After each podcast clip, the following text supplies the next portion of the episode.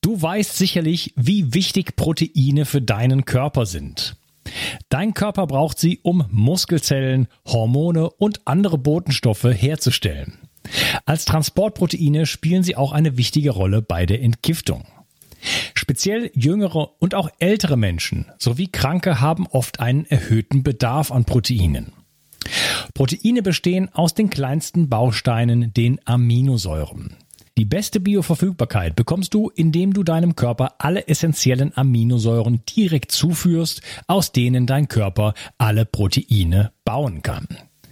Das sympathische Berliner Startup Brain Effect hat nun ein perfekt abgestimmtes Aminosäurenprofil in ein praktisches Getränk gepackt. Also keine Pillen mehr, sondern einfach ein praktischer Drink für jeden Tag. Complete Aminos deckt den Bedarf aller essentiellen Aminosäuren ab, so wie die Weltgesundheitsorganisation es empfiehlt. Perfekt für alle, die zu wenig Protein über die normale Ernährung aufnehmen oder einen erhöhten Bedarf aufgrund intensiver sportlicher Betätigung haben. Complete Aminos ist der perfekte Begleiter für ein gutes Training. Auch Veganern empfehle ich die kompletten Aminosäuren bereits seit langer Zeit. Complete Aminos findest du unter www.brain-effekt.com und mit dem Gutscheincode BIO360 bekommst du satte 20% Rabatt auf alle Einzelprodukte von Brain Effect, Merchandise-Produkte ausgenommen. Also, eine perfekte Proteinversorgung war noch nie einfacher. Den Link findest du in der Beschreibung und in den Show Notes. 360. Zurück ins Leben. Komm mit mir auf eine Reise. Eine Reise zu mehr Energie und fantastischer Gesundheit. Ich möchte dir das Wissen und den Mut vermitteln, den ich gebraucht hätte, als ich ganz unten war. Dabei will ich dir helfen, wieder richtig in deine Energie zu kommen. Zurück ins Leben. Hallo ihr Lieben und herzlich willkommen zu Bio 360. Das ist Teil 2 von meinem Interview mit Ruth Bialowons. Hallo Ruth. Hi. Habe ich deinen schönen schön, Namen auch schön gesagt? Perfekt ausgesprochen. Wo kommt das her? ähm, aus Polen tatsächlich. Oh. Ähm, mein Opa wurde da geboren und ähm, wenn man das übersetzt, ich spreche überhaupt kein Polnisch, eigentlich voll schade, aber ähm, Bialo ist weiß und Wons ist der Schnurrbart. Also im Prinzip ist es weißer, Weißbart auf Deutsch übersetzt. Hm, okay. Ja, wir, Wäre einfacher. Wir waren im ersten Teil da stehen geblieben, dass wir äh, angefangen haben, über Insulinresistenz äh, zu sprechen. Habe ich gesagt, habe ich selber gehabt. Du hast gesagt, das haben unglaublich viele äh, Menschen. Äh, das ist auch meine Beobachtung. Äh, und, vor, und das, das vor allen Dingen die wichtigste Botschaft ist, davon 90 Prozent wissen es nicht oder, oder mehr. Ja. Das sind so einfacher Parameter. Also das schockiert mich auch so ein bisschen. Du hast das ja auch schon im ersten Teil gesagt. Äh, wie kann es sein, dass ich zu einem Arzt gehe mit einem Kittel und was weiß ich und einer Mütze auf und der weiß ganz vieles nicht. Ich bin sehr viel gereist in meinem Leben und da treffe ich dann auch Ärzte, also jetzt nicht wie hier, wo ich immer äh, ja Leute habe, die über den Tellerrand schauen, äh, sondern so ein ganz normaler Ärzte. Ich habe auch einen, einen, Freund hier in Frankreich, der ist so äh, an die 80, der war immer Arzt und so und ähm, die Wissenslücken, die da aufklaffen, die sind unglaublich. Also das ist äh, fast peinlich, wenn ich, wenn, wenn man sich mehr ein paar Stunden oder so mit denen unterhält und dann sage ich ja, was denn damit, was denn da und der Wert und das, da, die wissen gar nichts. Also ja, Anatomie und Pharmazeutik. That's mhm, it. Ja. Ja, genau. Und das ist ja auch der größte Teil, den man sozusagen da absolviert. Und ähm, grundsätzlich muss man sagen, also frag doch mal einen Kardiologen, ob er äh, das Homozystein kennt.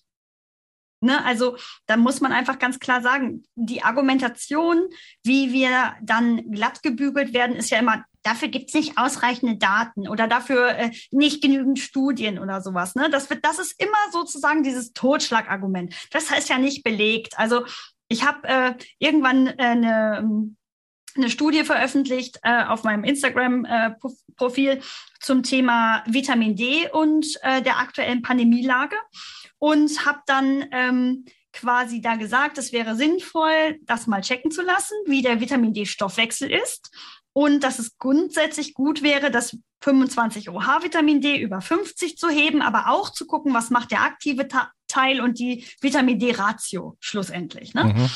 Und, auch ein ähm, umstrittenes Thema. Also, Habe ich gerade noch eine Diskussion mit jemand aus meiner Community drüber geführt, weil da gibt's auch so ein Lager von Leuten, da kommt jetzt in Kürze ein äh, Podcast, also jetzt, äh, mhm. na, also der ist schon erschienen für euch, die hier mhm. zuhört, äh, mit Christian Burkhardt zu dem Thema. Und ich weiß aber auch, dass es ein anderes Lager gibt, die sagen, äh, 1,25 OH, also die aktive Form, das ist äh, sehr flüchtig und das hat überhaupt keine, spielt überhaupt keine Rolle und so weiter. Ne? Das ist wie immer irgendwie, äh, widersprechen sich alle Leute. Also ich habe da einen total äh, intensiven Vortrag zugehalten zu diesem Thema. Also ich habe mich damit wirklich wissenschaftlich ziemlich intensiv auseinandergesetzt. Und wir wissen, ähm, dass das 1,25 OH Vitamin D das ist, was ja schlussendlich dann auch die genomische Wirkung hat. Und dass eben das 1,25 OH Vitamin D pro-inflammatorisch wirkt, wenn, also pro-entzündlich, entzündungsfördernd, mhm. wenn dieser Ausgleich nicht da ist. Und ähm, auch da, das zeigt ja zum einen, also viel hilft, viel ist nicht richtig. Also zu viel Vitamin D oder zu wenig Vitamin D und zu hohe Umwandlung ist auch nicht sinnvoll. Wir brauchen auch da grundsätzlich ja immer Kofaktoren und das Gesamtbild. Ähm, aber wir messen, ich messe es immer so. Ich messe immer die beiden Teile und die Vitamin D-Ratio ähm, und halte das für ein total wichtiges Thema. Ja, und, ja, das ist immer in ähm, manchen äh, guten Laboren, wie beispielsweise BioVis, äh, da gibt das, geht das auch gar nicht anders, so nach dem Motto. Also da, da, da das ist ein Set.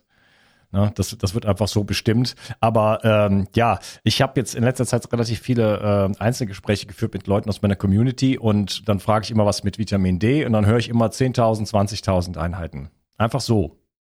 Ne? Ja, das Leute, das ist eine Hormontherapie. Ja? Hormone sind hochwirksame, winzig kleinste Substanzen. Ähm, man haut sich auch nicht irgendwie, äh, weiß ich nicht, Adrenalinkapseln rein oder irgendwie sowas. Das macht man nicht.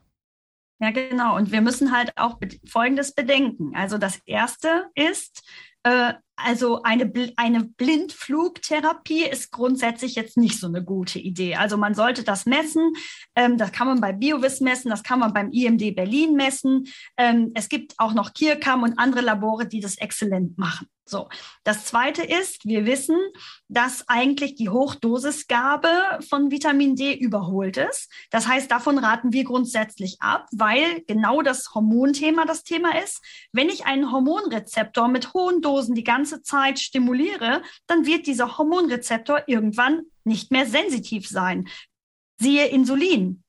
Wenn ich das die ganze Zeit mit Zucker stimuliere, den Insulinrezeptor, dann wird die Zelle insulinresistent. Und theoretisch ist das ja auch möglich für andere Hormone, weil es sind Steroidhormone. Das ist genau die gleiche, der, der Baustein ist der gleiche, ist Cholesterin als Ausgangssubstanz. Und ähm, von daher geben wir Vitamin D in einer überschaubaren, nach einem Wert gemessenen Dosis ähm, in Kombination mit K2 und bedenken natürlich auch immer, dass Magnesium gebraucht wird für die Umwandlung und für die Elimination von Vitamin D. Also das heißt, wenn jemand unter Vitamin D Muskelschmerzen kriegt, hat er wahrscheinlich einen Magnesiummangel produziert. Also auch hier sollte man zumindest mal darauf achten. Das heißt, nur irgendein Hormon, ne? Wir machen Hormontherapien in der Praxis. Das ist auch gar keine Frage. Die Frage ist immer nur, bei wem, mit welcher Erkenntnis, welche, welche ähm, Informationen habe ich über den Patienten und wie mache ich das und wann kontrolliere ich das ja, wieder? Vor allen, Dingen, vor allen Dingen letzteres. Ja. Genau, das muss, das muss kontrolliert werden, weil viel hilft, viel ist, ist, ist nicht die richtige Devise. Und dass dann da draußen gesagt wird, ja, Vitamin D äh, ist ganz gefährlich, ist ganz gefährlich, ähm, ich, das, das, dieser Meinung bin ich nicht wenn man es unter kontrollierten Bedingungen einsetzt. Ja, also da wieder das Gleiche, wo wir eben schon mal darüber gesprochen haben, wenn jetzt jemand in die Praxis kommt mit äh, 10 Nanogramm ähm, äh, Vitamin, äh, Vitamin D, also 25 OH, äh, dann möchte man dem vielleicht tatsächlich was reinschieben, ja, aber muss auch kontrollieren, dass, das, dass, dass, dass man da keinen Unsinn baut. Genau. Genau. Und äh, Gott, also ich finde ja immer mehr Leute, ähm, und das finde ich total erfreulich, machen sich ja Gedanken und belesen sich oder lesen zumindest kurz. Und das ist zum Beispiel auch ein Aspekt, der ähm, uns jetzt in der Praxis wirklich total wichtig ist. Wir nehmen die Leute mit ihren Fragen erstmal ernst. Also für mich ist ein Patient, der sich bei Google belesen hat, nicht ein Idiot oder jemand, der, oh Gott, jetzt hat er sich bei Google belesen und jetzt hält er sich für ganz schlau, sondern er wollte sich ja informieren und meine Aufgabe sehe ich dann da drin, das zu relativieren und das in einen Gesamtkontext zu bringen, weil ich habe den Gesamtkontext oder einen großen Gesamtkontext vielleicht, äh, den der Patient nicht mitbringt und dann kann ich ihm seine Fragen dazu beantworten. Ne? Und das finde ich halt total wichtig, dass man da in so einen Austausch geht, in so eine Diskussionen ja schon fast, ja. Das heißt, ich diskutiere mit dem Patient, was ich meine, wie ich das machen würde, was man ändern könnte. Der Patient ist berechtigt, alle seine Fragen zu stellen, seine Ideen zu sagen. Ich freue mich auch darüber. Ne? Die schicken mir dann Artikel oder bringen mir Bücher mit oder sagen, haben Sie mal davon was gehört oder was halten Sie denn davon? Das ist auch so ein bisschen wie so ein Expertenrat, den Sie dann haben können. Das ist total spannend. Ne? Und das freut mich total. Ne? Ja. Und die wissen dann oftmals schon mehr als die Kollegen um die Ecke, die ähm, äh, die den Patienten sagen, wie Frau Bialowons gibt ihnen 5000 Einheiten Vitamin D pro Tag, will die sie umbringen? Habe ich schon gehört. Mhm.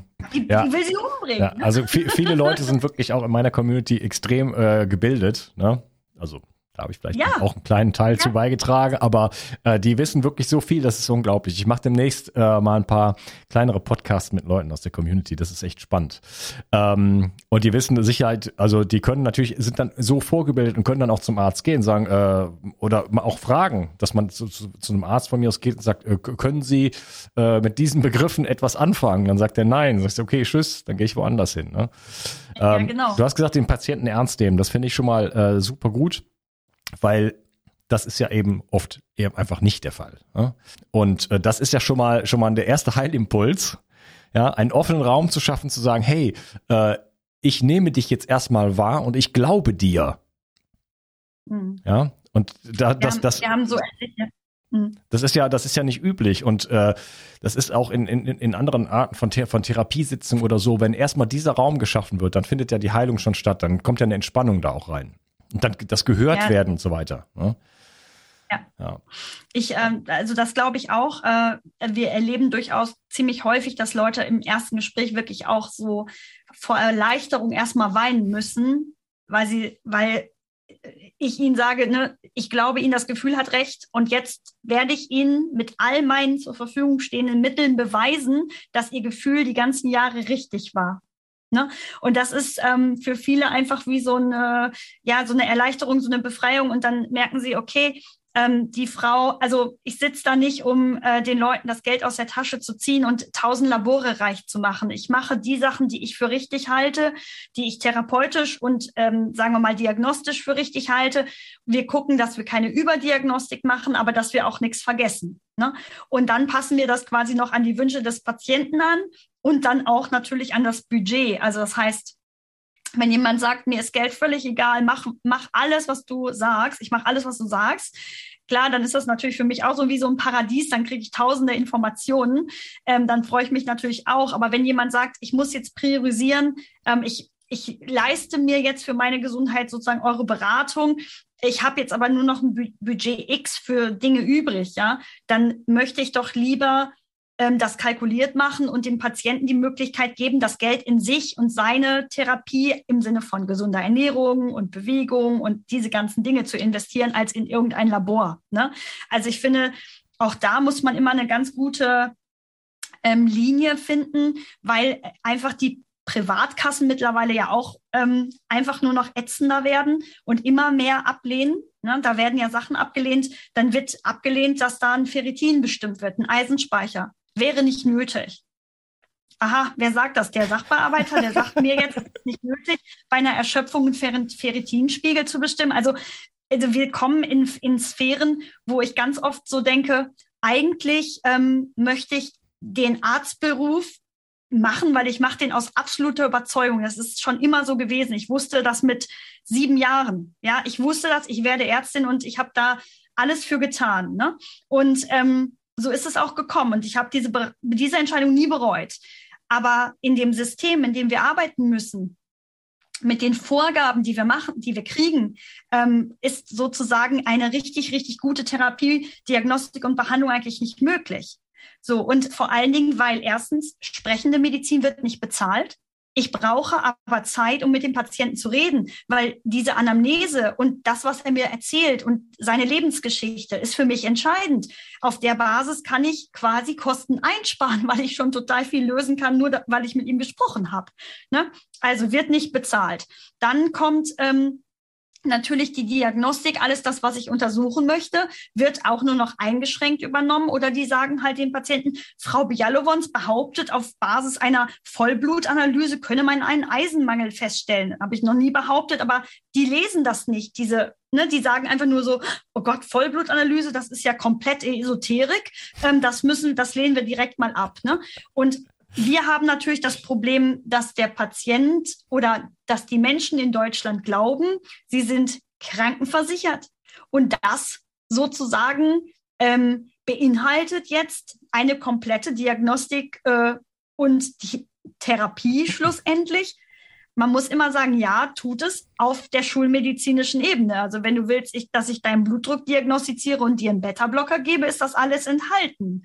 Wenn ich aber mit dir reden soll und das alles aufarbeiten soll und sozusagen mit dir ein Lifestyle-Change begleitend machen soll, dann ist das leider nicht enthalten. Und vom Kassensystem wollen wir gar nicht erst reden. Ne, weil da wird ja gar nichts übernommen, gar nichts. Da ist ein Check-up, ein Gesamtcholesterin und ein Blutzuckerspiegel. Und dann möchte ich sehen, auf welcher Basis dieser Arzt jetzt mit dem Patienten überlegt, was der Patient machen könnte. Ja, und ein großes, und großes Blutbild.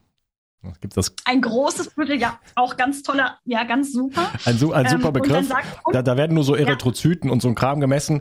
Äh, das, das, das, hat bestimmt ein paar Indikatoren, aber äh, da fehlt so ungefähr alles. Also wenn ich das, was ich einmal im Jahr mache, ich habe das einem Freund geschickt, der ist auch Arzt hier in Frankreich, ist Deutscher. Und äh, der kennt sich mit so Sachen auch nicht aus, ne? Und das schaut, guckt er sich das so an und so diese ganzen, weiß ich nicht, 200 Parameter. Und so, oh, was ist das denn? Wo kann man das denn lernen? So, ne? Ja, genau. Man muss das ja auch interpretieren können. Wenn die jetzt sagen, genau, im Vollblut, ne, also was interessiert mich das denn, was im Serum rumschwimmt? Äh, in bestimmten Fällen ja, aber auch da muss man genau wissen, was, was schaut man wo nach. Im Grunde genommen wollen wir ja eigentlich wissen, was ist in der Zelle los, aber das können wir nicht. Da müssten wir jemand auseinanderschnipseln und da irgendwie des, die, die, die Zellen oder ich meine, keine Ahnung, von der Haut könnte man ja was runterholen, aber keine Ahnung, man macht das halt im Vollblut, also in Erythrozytenmembranen und äh, das ist ja auch nur eine Annäherung, dass man hofft, dass das irgendwie mit der Augenzelle oder mit der Leberzelle irgendwie so in etwa korreliert. Ne? Also das ist, wir sind da äh, noch lange nicht bei Star Trek, wo man einfach mit so mit seinem, ähm, wie heißt, wie hieß das Ding nochmal? Mit dem medizinischen nicht Transponder. Äh, shit, das sollte ich eigentlich wissen. Naja, die haben immer so einen Scanner gehabt, ne? Und dann genau, ja, genau. genau nachschauen kann. Gut, es gibt äh, diese ganzen ähm, äh, Bioresonanzgeschichten, da weiß ich nach wie vor nicht, was ich so davon halten kann. Da gibt es ja. auch sehr unterschiedliche Stimmen immer dazu. Absolut. Also ich, das ist auch tatsächlich ein Thema, äh, was ich mit meiner Kollegin äh, Corinna immer diskutiere. Ne? Diese, die Frage ist immer, wie valide sind die Werte? Ich habe ja eigentlich eine, eine Momentaufnahme, wenn ich jetzt schlussendlich ähm, diese Laborwerte nehme und ist jetzt dieser, sagen wir mal, intrazelluläre Zinkmangel, den ich da sehe, ein temporäres Problem oder ein ständiges Problem oder vielleicht aktuell eine notwendige Gegenregulation der Zelle auf irgendeinen wie auch immer gearteten Reiz.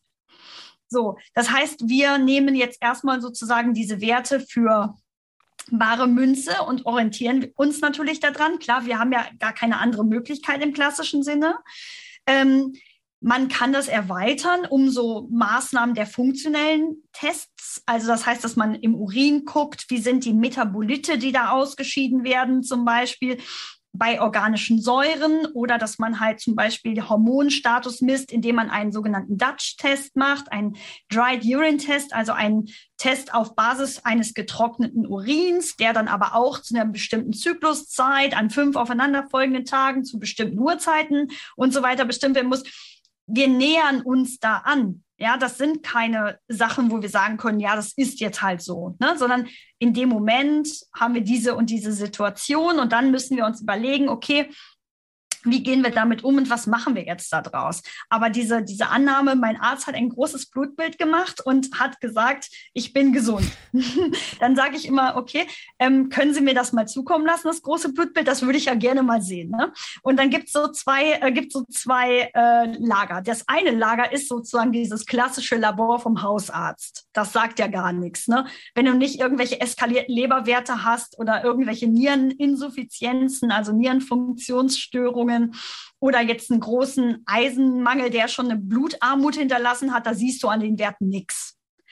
Der andere Teil ist aber, und das finde ich übrigens auch bedenklich, wenn die Leute von, ich sage jetzt mal, irgendwo herkommen, die haben eine unfassbar gigantomanische Labordiagnostik bekommen. Und dieser Therapeut, der diese Labordiagnostik veranlasst hat, ist nicht in der Lage, diese Laborwerte zu interpretieren. Finde ich übrigens genauso schlimm. Ja, dann haben die Patienten 3000 Euro gelassen. Es gibt da so Zentren, die mir jetzt ähm, spezifisch bekannt sind, die machen dann für die Patienten so eine Mappe. 3000 Euro kostet die Diagnostik. Und weißt du, was da rauskommt? Und das finde ich halt einfach eine Unverschämtheit. Da wird quasi bei jedem Mineralstoffmangel einfach eine Monosubstanz aufgeschrieben.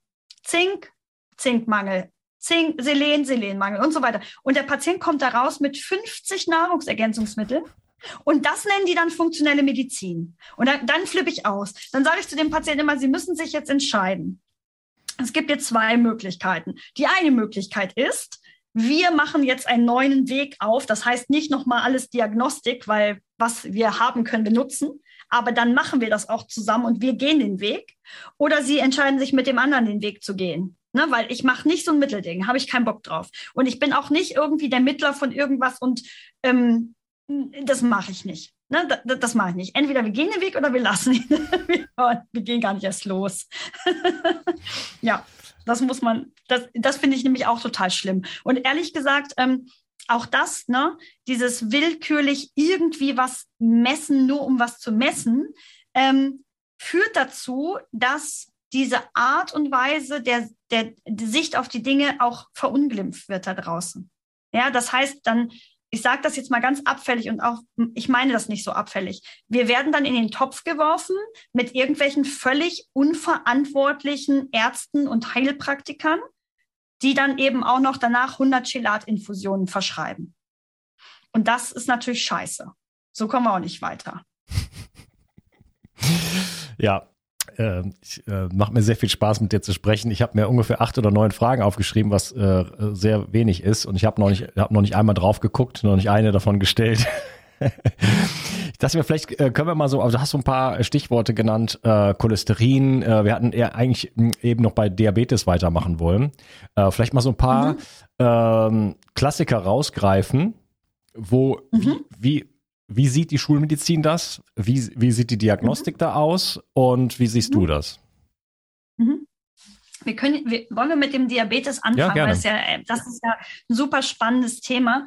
Ähm, was ich daran so spannend finde, ist halt die Tatsache, dass man wirklich mittlerweile ja über diese Sensoren zum Beispiel eine exzellente Möglichkeit hat, diese Sachen zu messen. Also das heißt schlussendlich, wenn jemand eine Blutzuckerstörung hat, äh, wird die in der klassischen Medizin erst dann erkannt, wenn der HbA1c, also der Langzeitblutzuckerwert, viel zu hoch ist. Erst dann gehen wir dahin und sagen, du hast einen Diabetes und schwupp kriegt der Patient ein Diabetesmedikament, dann startet das meistens mit sowas wie Metformin, ja, und ähm, dann wird quasi das ist dann die erste Maßnahme und ganz vielleicht gibt es dann auch noch eine Ernährungsberatung, die sich ähm, im schlimmsten Fall noch an Broteinheiten orientiert. Ne? Also das ähm, ganz schlimm. So, das heißt, ähm, der klassische Weg ist nicht, den, den äh, Homa-Index zu bestimmen oder das Fasteninsulin, nüchtern Blutzucker manchmal ähm, und daraus die entsprechenden Schlüsse zu ziehen. Aber manchmal ist der nüchtern Blutzuckerwert ja auch noch in Ordnung, wobei dann das Fasteninsulin schon zu hoch ist und der HOMA-Index als Formel aus den beiden Sachen sozusagen dann schon zeigt, dass da eine Insulinresistenz startet. Also das heißt, was wir wollen, ist frühzeitig erkennen, dass sich eine Fehlregulation einstellt. Und in der klassischen Medizin schaue ich eher, wird erst was gemacht, wenn das Kind in den Brunnen gefallen ist. Also es muss ein manifester Diabetes sein, bevor eine Therapie startet. Das ist schon total absurd. Ne? Und Auch wenn man schon Jahrzehnte auf dem Weg dahin ist. Ne? Das geht ja auch nicht von heute auf morgen. Das ist ja, das läuft Jahrzehnte. Tatsächlich. Ja, ne? das fing, das fing, das fing bei uns, also bei mir, ich rede mal von mir, mhm. das fing halt mit den, mit den äh, Schokowaffeln in der Schule an, ne? Und, und den Getränken, die es da gibt. So, da, das ist der Weg in die Diabetes dann rein. So, den hätte ich jetzt weitergehen können, hätte ich es nicht irgendwann gemerkt. Ja, genau, du merkst das nicht. Das, das, äh, das einzige Symptom oder sagen wir mal, worauf man sich selbst sensibilisieren könnte, sind halt so Sachen wie, dass man sich müde fühlt, dass man sich schlapp fühlt, dass man sich nicht energetisch genug fühlt, um Sport zu treiben, dass man oft Hunger hat, dass man ständig das Gefühl hat, ich muss was essen und äh, so Kleinigkeiten, die aber eigentlich im stressigen Alltag nicht so richtig auffallen. Ne, das heißt, wenn ich morgens was esse, was für meinen Blutzuckerspiegel eine Katastrophe ist, werde ich unweigerlich kurz danach müde sein, einen Kaffee brauchen vielleicht oder irgendwas, was pusht, plus wieder irgendwas zu essen und dann greift man immer die ganze Zeit zu irgendwelchen Zwischenmahlzeiten. Also ne, was, was da in diesem Zusammenhang, finde ich, immer ähm, ein super Beispiel ist. Kinder. Kindern wird gesagt, ohne Frühstück geht man nicht aus dem Haus.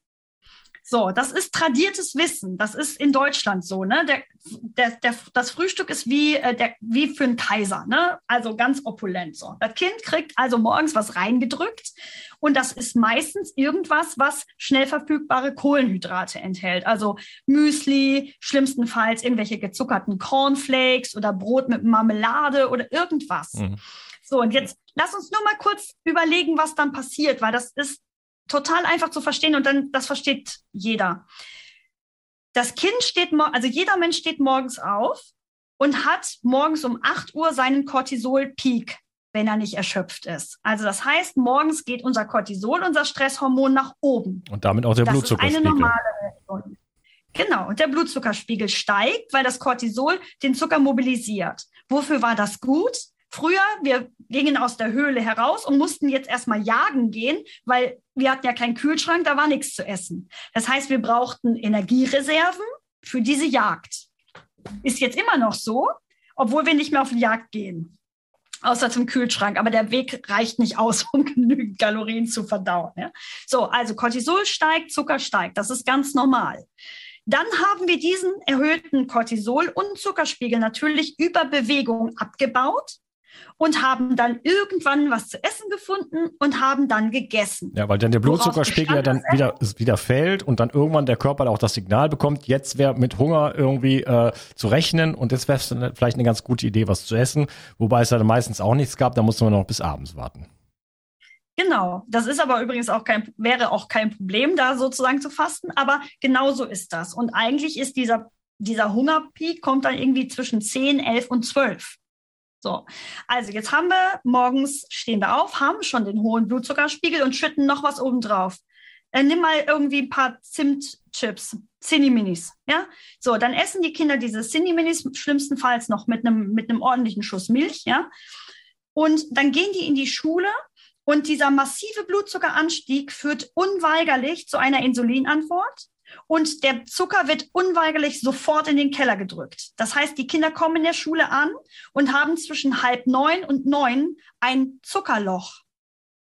Und dieses Zuckerloch muss gestopft werden mit irgendwas. Das heißt, dann essen die wieder ein Brot oder essen schlimmstenfalls eine Milchschnitte oder was auch immer sie dabei haben.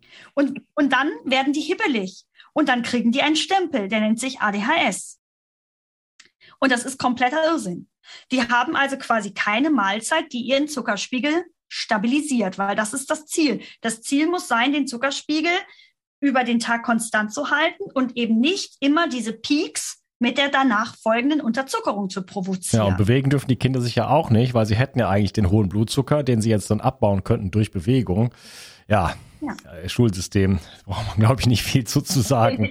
Wir machen mal eine eigene Sendung zu, aber dann, dann raste ich völlig aus. Nein, da also, freue ich mich schon drauf. Das, das ist wirklich, also was wir da erleben, unfassbar. Aber genauso ist das. Wenn wir uns bewegen würden, wenn wir den Kindern Raum geben würden, wenn wir den Kindern was zu essen geben würden, was schlussendlich den Zuckerspiegel stabil hält, hätten wir drei Viertel der Probleme, die die Lehrer in der Schule haben, hätten wir nicht. Das ist meine blasphemische Meinung. Ja, vor allem ja. können die sich dann so, auch nicht konzentrieren. Die haben dann sowieso schon zu viel, äh, viel, viel, zu wenig geschlafen, weil sie auch, weil die Schule zu früh anfängt.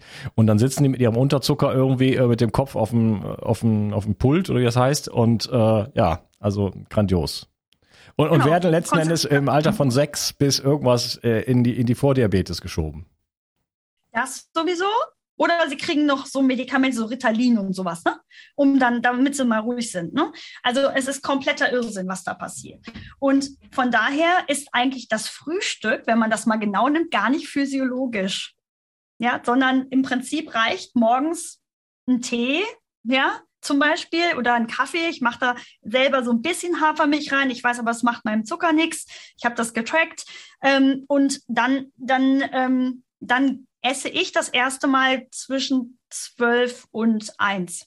Irgendwas, irgendwie was. Ne? So, und interessanterweise ist das so, dass ich als Kind nie Hunger hatte auf Frühstück. Ich wollte nie frühstücken. Und meine Eltern haben mich aber genötigt, so nach dem Motto, ohne Frühstück geht man nicht aus dem Haus für die Schule und bla bla bla bla. Ja, das ist eigentlich Kompletter, fast bei allen Kindern so.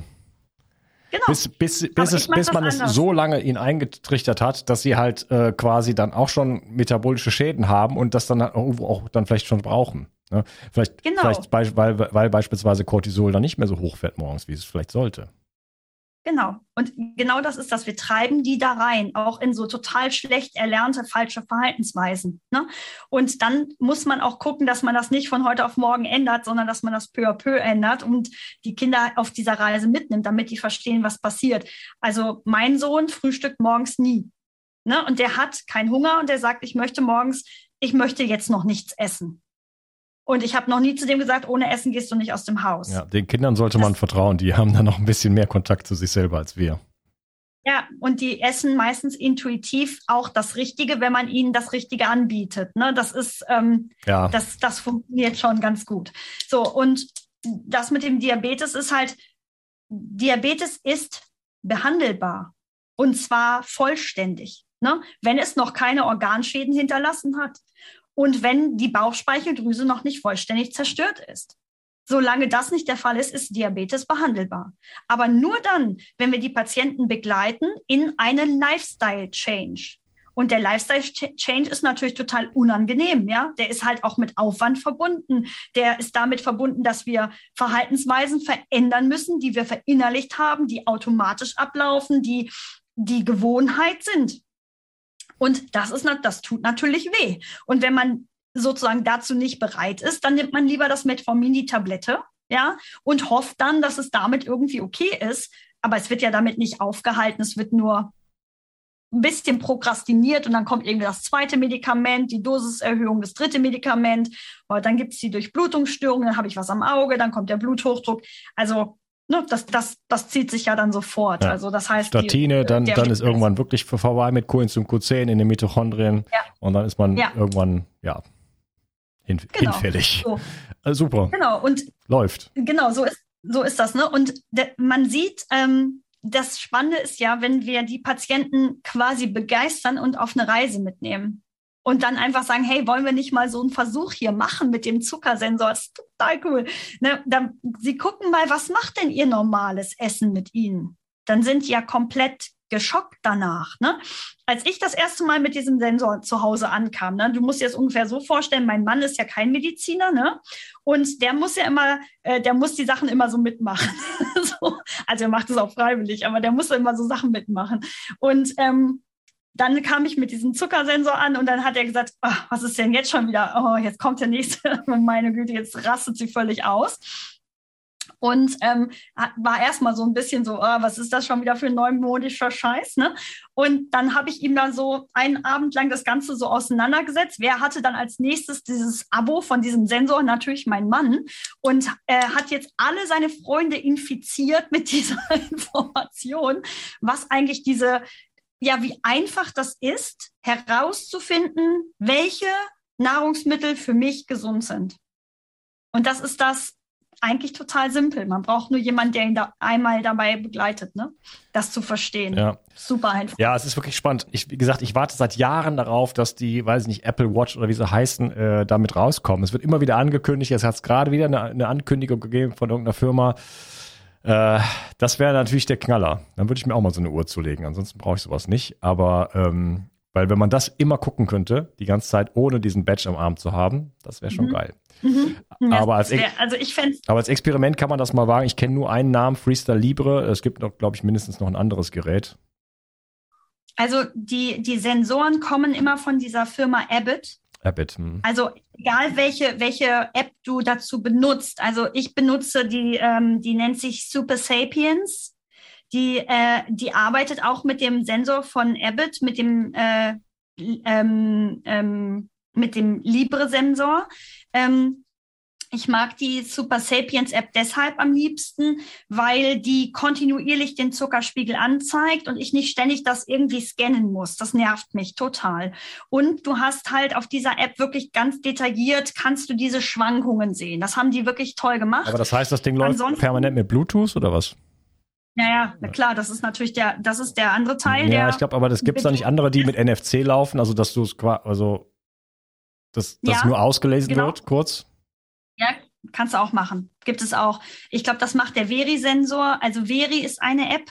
Es sind aber alles englischsprachige Apps, wo ähm, du dann auch noch Nahrungsmittel eingeben kannst. Aber das Handling von Veri war ähm, nicht befriedigend. Das habe ich auch ausprobiert. Ich probiere das ja immer alles aus. Ja, ich mache das immer alles einmal selber durch, ähm, damit ich meinen Patienten auch erzählen kann, wie ist es mir dabei gegangen, wie hat das funktioniert. Äh, ich gucke mir die Tricks und Kniffe an und damit ich das sozusagen weitergeben kann. Und für mich ist die beste App die Super Sapiens App. Wir arbeiten aber an was. Aha, okay. Wir arbeiten an ah, was. Das musst du mir, das, äh, das äh, musst du mir nachher mal erzählen. Mhm. Ja. ja. Okay. Und ähm, du immer, wir sind schon wieder hier weit im zweiten Teil. Lass uns, mhm. oder vielleicht sagst du es noch zu Ende, aber dann alles gut, nee, passt. Okay, gut. dann lass es hier nochmal unterteilen. Ich habe immer noch nicht meine erste Frage gestellt. Äh, vielleicht machen wir noch ein bisschen weiter. Ich finde das super. Äh, Cholesterin zum Beispiel hattest du angesprochen, ist auch so ein Klassiker. Wenn wir mal so ein paar Klassiker einfach durchgehen in, in der praktischen Anwendung und immer schauen, wie macht die Schulmedizin das und was ist eigentlich da wirklich los?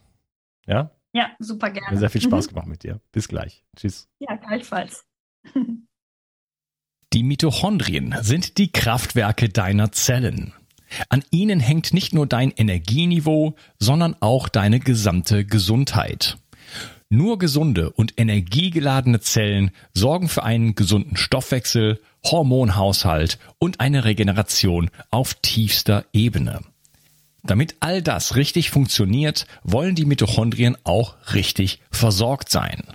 Das von mir inspirierte Produkt 360 Energy ist die vermutlich innovativste Mitochondrienformel, die es bisher weltweit gibt.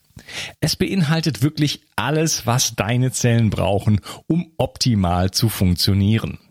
360 Energy ist sogar mitotrop. Das heißt, es kann die Produktion neuer Mitochondrien anregen, deren Funktion verbessern und ebenso bei der Regeneration der Mitochondrien helfen.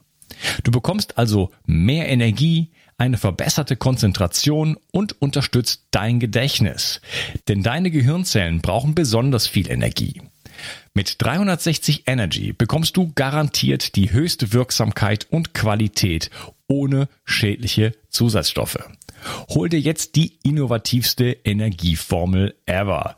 Den Link findest du in der Beschreibung oder in den Empfehlungen auf meiner Seite. Bio 360. Zurück ins Leben. Komm mit mir auf eine Reise. Eine Reise zu mehr Energie und fantastischer Gesundheit. Ich möchte dir das Wissen und den Mut vermitteln, den ich gebraucht hätte, als ich ganz unten war. Dabei will ich dir helfen, wieder richtig in deine Energie zu kommen. Zurück ins Leben.